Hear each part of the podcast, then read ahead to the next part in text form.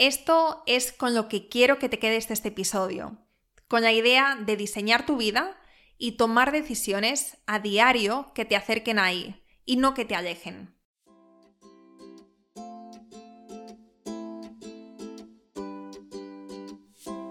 Hola, soy Laura Orzaiz y me encanta hablar de marketing, redes sociales, mindset y todo lo que hay detrás del fascinante mundo del emprendimiento. Me defino como una friki de los negocios, introvertida confesa y amante del buen café. Después de cuatro años de altibajos materializando mis ideas, me decidí a crear Yo Emprendedora, un espacio de inspiración, formación y empoderamiento femenino para salir de nuestras cuevas, aprender de las mejores y hacer mucha piña entre nosotras. Piensa en este podcast como tu ratito semanal para desconectar del día a día y reconectar contigo, tu negocio y tu misión. Y si quieres más, entra en yoemprendedora.es. Ahí encontrarás toda la información para apuntarte al club online y los coffee dates que mando todos los viernes. Sube el volumen que empezamos. Pasar de tener una idea a un proyecto y de un proyecto a un negocio no es nada fácil. En mi caso me llevó años y varios fracasos por el camino. Pensaba que era porque las ideas no eran buenas, pero ahora entiendo que el problema no eran las ideas, sino la ejecución. Por eso, el jueves 29 de febrero voy a dar una clase en directo, en abierto y gratuita para compartir contigo los cinco pasos de nuestra hoja de ruta para pasar de proyecto a negocio online y así poder ayudarte a tener más claridad y confianza para emprender con éxito. Para apuntarte simplemente entra en yoemprendedora.es barra ruta. Y aprovecho para contarte que esto lo tenemos el día 29 y la semana siguiente abrimos las puertas del club, que es nuestra comunidad privada donde cientos de emprendedoras conectan, hacen piña y crean negocios increíbles. Como solo abrimos unos pocos días cada año, si esto te interesa, te recomiendo que te lo apuntes en la agenda y si quieres también puedes entrar en la lista de espera del club en yoemprendedora.es barra club. Dicho esto, vamos con el episodio. Hola a todas y bienvenidas a un nuevo episodio del podcast. El otro día os contaba todo lo bueno que habíamos vivido en Yo Emprendedora en 2023, tanto a nivel personal como profesional. Y qué habíamos hecho diferente para tener esos resultados. Es decir, para conseguir nuestro mejor año profesional, nuestro mejor año de negocio hasta el momento. Si escuchaste ese episodio sabrás que la regla mucho foco y poco FOMO fue clave y sin duda es una de mis premisas para emprender sin volverme tururo. Voy a repetirlo porque me ha gustado. Mucho foco, poco FOMO. FOMO, por cierto, para la que no lo sepa, es Fear of Missing Out, es decir, es miedo a perderte algo. Y en el contexto de los negocios, pues es cuando tú, en vez de estar a lo tuyo, estás pues em, con esa necesidad barra ansiedad de hacer otras cosas que en teoría están funcionando bien y que te podrían traer resultados. ¿no? Cuando ves pues, que a fulanito eh, le funciona X estrategia o que menganito está en otra red social o pues todas las oportunidades nuevas que se van abriendo y se van poniendo encima de la mesa y tú dices, uy, ¿y qué hago yo que no estoy ahí? Si no has escuchado ese episodio, te recomiendo que después de este que le des al play porque te va a gustar. Y hoy voy a cambiar un poco la energía y te voy a hablar de lo que no nos ha funcionado tan bien en 2023. En concreto, te quiero hablar de momentos complicados que tuvimos y que tuve, de retos, de estrategias que no funcionaron y de las conclusiones que me llevo tras 12 meses muy intensos. Estas son lecciones que te va regalando la vida cuando vas recorriendo el camino, cuando vas haciendo, y hoy pues te las voy a compartir para que ojalá te ayuden en tu propio camino. Quiero empezar diciendo que aunque 2023 ha sido un año buenísimo en, todos los sentidos, también es un año pues em, que ha tenido sus altibajos. Por suerte, nada estrepitoso, pero sí que ha habido cosillas. Así que bueno, vamos a empezar por la parte profesional. Lo primero que considero que ha dejado bastante que desear ha sido la gestión interna del negocio. A ver, es cierto que eh, era de esperar por las circunstancias, ¿no? pero sin duda me di cuenta de que tenemos mucho camino por recorrer cuando se trata de gestión, de procesos, sistemas internos. Hasta ahora pues hemos tenido lo básico, que es un híbrido entre, entre procesos automatizados y procesos humanos. Y entre los cuales pues hay algunos donde tengo que estar yo y otros pues que los delego. Y para que me entiendas, cuando hablo de procesos, pues me refiero a bajas en el club, fallos en los pagos, fallos en las altas, fallos con plugins, creación y edición de landing pages. Es decir, tenemos procesos, pero hay cabos sueltos. Hay herramientas, pero hay mucho, mucho que se puede mejorar y simplificar. Y eso es algo que tengo pending. No está en la parte de arriba de mis prioridades, pero está ahí y sí que quiero que, que sea pues algo que, que abarquemos y que solucionemos este año. Bueno, yo creo que es algo que además que va a estar ahí como en constante evolución, pero ahora mismo en el estado en el que está el negocio, pues no puedo odiarlo mucho más tiempo. Reconozco que esta es un área que se me resiste. La parte organizativa es la que peor se me da. Y, mm, pero bueno, es algo que, tengo que, tocar porque antes de delegar, yo soy una persona que no puedo delegar si, si antes no sé cómo se hacen las cosas. Entonces luego sí que puedo buscar a alguien, si lo necesitase, que se encargase de X tareas o gente dentro de, no, alguien del equipo, pues que, que pasase a tener nuevas funciones. Pero lo que no puedo hacer es decir, ala, crea este sistema o ala, pues averigua cómo se hace X. No, yo soy la persona que primero tengo que encontrar pues la forma de hacer algo y después pues se delega y se mejora. Pero bueno, es un, poco mi forma de operar. Sí que soy muy buena en la parte de estrategia y de mm, visión de negocio y también en la parte comunicativa y creativa, eso se me da muy bien, pero la organizativa, ahí, ahí se me resiste un poco. Pero bueno, esto es pues una de las cosas que sin duda vamos a mejorar este 2024. En segundo lugar, tengo que, que mencionar que hemos tenido un poco de caos en el equipo. Siempre he contado abiertamente que mi equipo está formado por freelance. Es decir, son otras mujeres que o bien están estudiando o bien tienen otros clientes o bien pues trabajan unas horas en Yo Emprendedora y luego otras en otros proyectos. A día de hoy es la opción que mejor me encaja en todos los sentidos, pero nunca se sabe en el futuro. Ya veremos. Tiene sus más y tiene sus menos. Pero cuando encuentras a personas que, les apasiona el proyecto, eh, que son profesionales, que les gusta trabajar contigo, que tenéis ese feeling también personal, pues en, general, en mi experiencia, todo va sobre ruedas.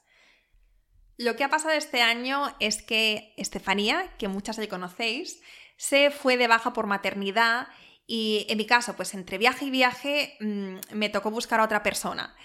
Era un poco estresante porque tenía como un mes para encontrar a la persona ideal, entrenarle y después marcharme a Corea del Sur y sabía que, iba a estar bastante ausente durante esa época, entonces tenía que encontrar una persona en la que confiase y que rápidamente aprendiese para después pues, poder caminar solita durante esas semanas o esos meses, mejor dicho.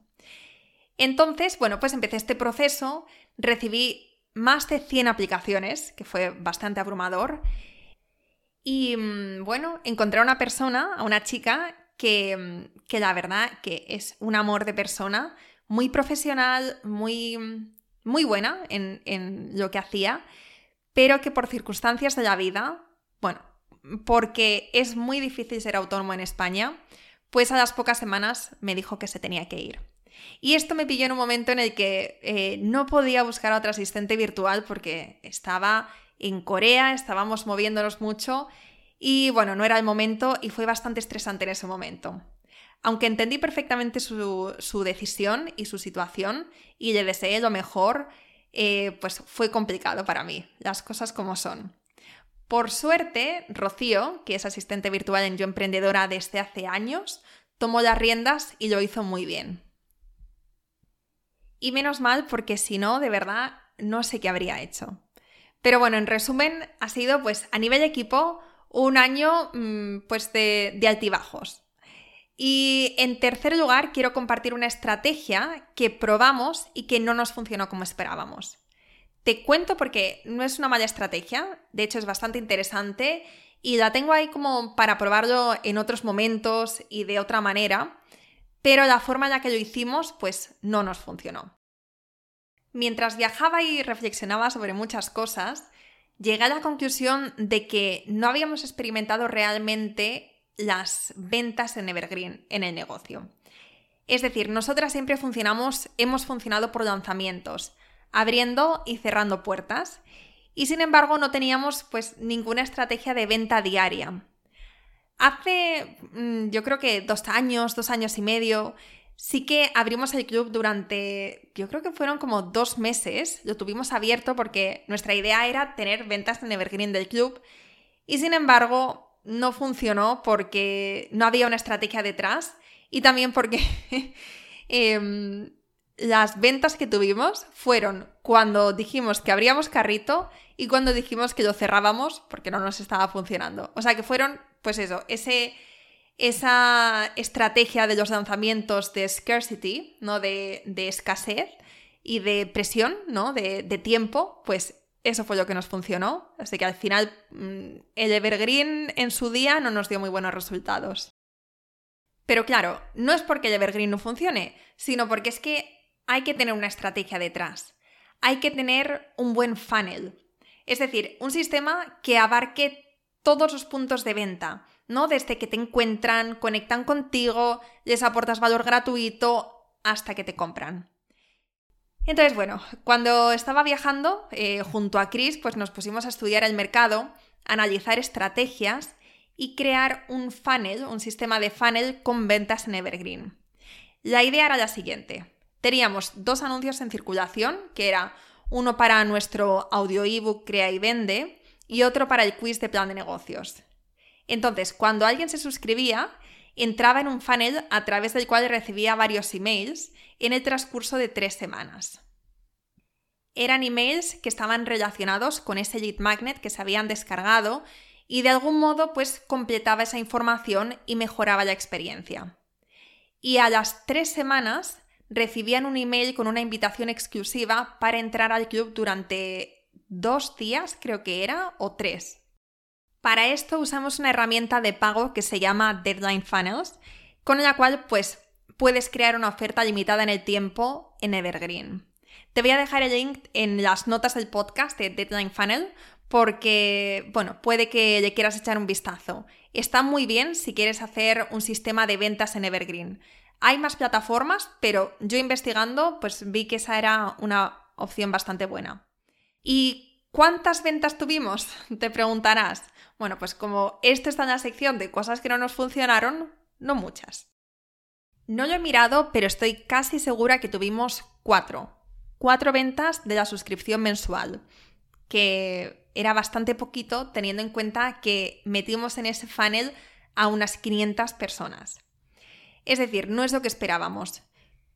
Pero lo importante es reflexionar, ¿no? Y ver, por qué, por qué no nos funcionó. Y estas son las reflexiones que he sacado.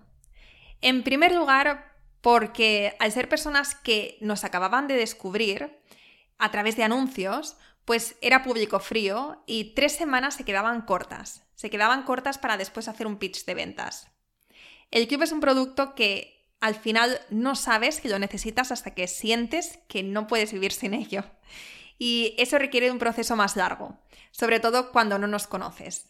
Entonces no es como que estés buscando una comunidad de emprendedoras normalmente. A lo mejor estás buscando un curso de email marketing o estás buscando eh, un curso sobre algo en concreto. Pero una membresía como la nuestra es que yo creo que no entra en el imaginario de, de la mayoría de personas, como que existe una opción así. Entonces, bueno, aunque hay personas que es verdad que, que compran más rápido, por lo general son cuando tenemos nuevas miembros en la comunidad eh, son oyentes del podcast, es gente que nos lleva siguiendo un tiempo y es una venta más orgánica. Entonces, esta es la primera reflexión de por qué en nuestro caso no nos funcionó. En segundo lugar, porque el funnel terminaba ahí, es decir, en ese intento de venta. ¿no? Si no comprabas con los dos, tres emails que te mandábamos, pues ahí paraba el funnel.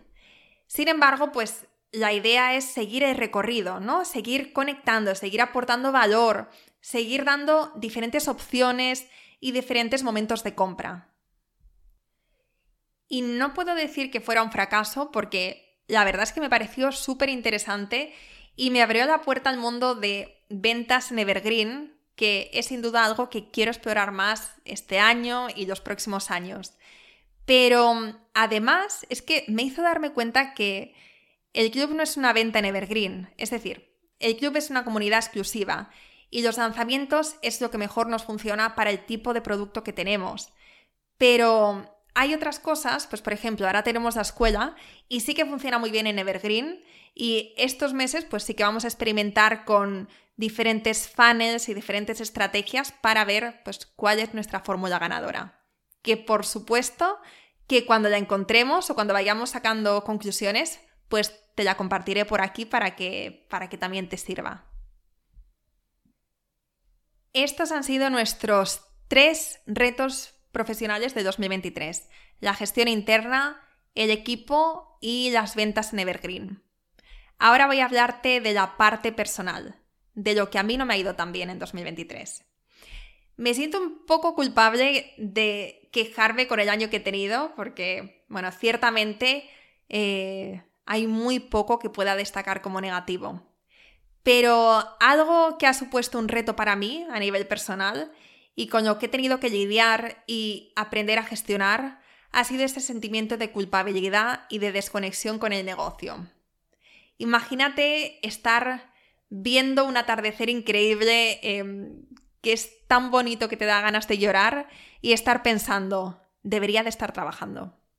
Esta ha sido como una cancioncilla que me ha acompañado, no todo el tiempo, pero sí que he tenido mis épocas.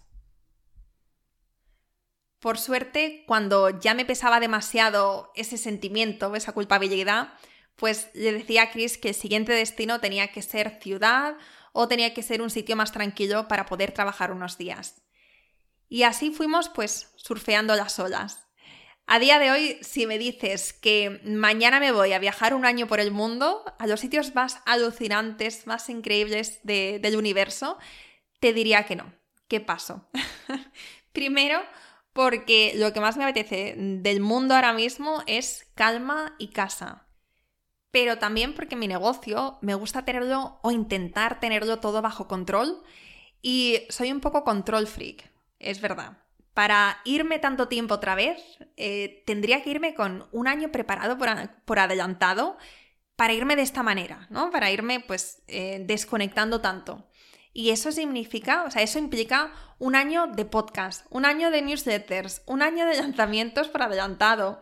Vamos, que es una locura. Me llevaría meses prepararlo y yo creo que acabaría un poco tocada.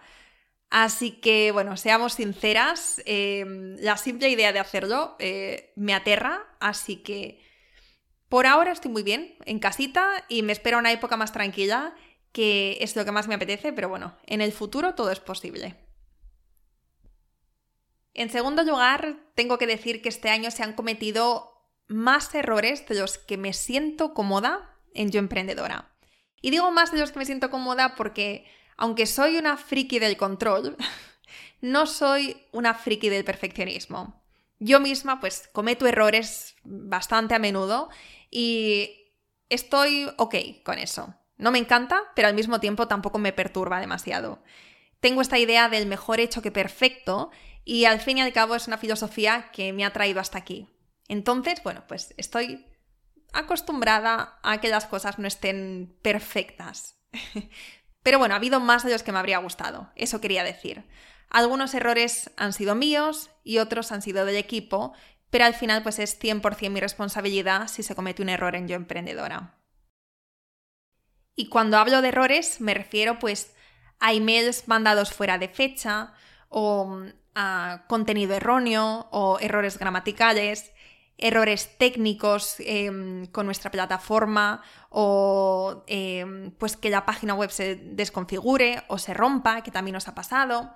O pues por ejemplo, este fue horrible, eh, organizar un evento online al que se apuntaron más de mil personas y cometer el catastrófico, sí, catastrófico error de no ampliar la sala de Zoom y no dejar entrar a más de 100 personas. Bueno, cosas así, que son eh, algunas pequeñas y otras, como ves, no tanto, y se pasa mal. Se pasa mal, pero bueno, eh, yo de por sí soy un poco despistada, entonces imagínate viajando, teniendo la cabeza en todas partes, pues era bastante descontrol en algunos momentos. Y bueno, dándole vueltas, creo que no hay nada más que pueda comentar como negativo a nivel personal en 2023. O sea que creo que no está nada mal. Si es que he tenido un año muy bueno, muy positivo, con cosillas a mejorar, pero, pero por lo general un año, vamos, yo creo que el mejor año de mi vida. Y ahora para terminar, quiero contarte mi gran aprendizaje del año. Atenta porque quiero que te quedes con este mensaje. Cuando emprendes, tienes que diseñar tu negocio según la vida que quieras tener. Probablemente ya me has escuchado decir esto en alguna o en muchas ocasiones, pero es que nunca me voy a cansar de decirlo. La única forma de que el día de mañana estés feliz y estés satisfecha con la vida, con la realidad, con el negocio que tienes, es pensar desde los inicios en qué necesitas para llegar ahí. Yo sabía que tener esta libertad en mi negocio era un objetivo primordial y por eso pues elegí las estrategias, el modelo, el funcionamiento de negocio, plataformas, formas de contenido, equipo, todo esto pues en base a esta idea de, de tener libertad, desde el principio. Por ejemplo, en Yo Emprendedora elegí el podcast porque sabía que era un contenido que podía mantener en el tiempo y que podía preparar en bloques. Cuatro entrevistas, cinco, seis en un día. Y ahora solos pues grabo también tres, cuatro, cinco en un día. Entonces, en un par de días tengo tres meses de contenido ya preparado. Cosa que en otra plataforma como YouTube, que a nivel SEO es más interesante, a nivel visualizaciones, a nivel de que te descubran es más interesante, pero sabía que no estaba alineado conmigo no estaba alineado tampoco con mi personalidad o con mis planes de vida y de negocio. También elegí el modelo membresía porque, aunque era más complicado y no sabía nada de membresías, bueno, lo único que sabía es que lo había intentado previamente y que no me, no me había funcionado, entonces empezábamos mal, pero era el formato que encajaba con mi visión. Y aunque la gente me pedía otras cosas, porque me han pedido eventos presenciales, me han pedido sesiones uno a uno y, bueno, otro tipo de servicios, no estaban alineados conmigo y por eso pues no he ido por ahí. Y así podría ir con cada decisión que he ido tomando hasta ahora. Todo tiene un porqué, tanto lo que elijo como lo que decido constantemente que no es para mí y por tanto no hacer. Esto es con lo que quiero que te quedes de este episodio, con la idea de diseñar tu vida y tomar decisiones a diario que te acerquen ahí y no que te alejen. Con esta idea de que el día de mañana tengas un negocio y tengas una vida que realmente te haga feliz. ¿Qué es lo realmente importante para ti? Tenlo claro, ponlo en el centro de cada una de tus decisiones y vea por ello. Y con esto me despido, pero no sin antes darte las gracias por estar aquí, por escucharme, por confiar en mí y por quedarte hasta el final. Y si decides compartir el podcast en tus stories para que más gente nos descubra y para tener más escuchas, y también decides apoyarnos con, con una reseña en la plataforma que escuches el podcast, te lo agradezco de corazón y te mando un abrazo enorme. Espero que te haya gustado este episodio y si es así, me encantaría que dejaras una reseña en iTunes, en Evox o en la plataforma que escuches tus podcasts. Esta es la mejor manera que tienes de apoyar el podcast y su continuidad. Muchísimas gracias por quedarte hasta el final y seguimos la próxima semana.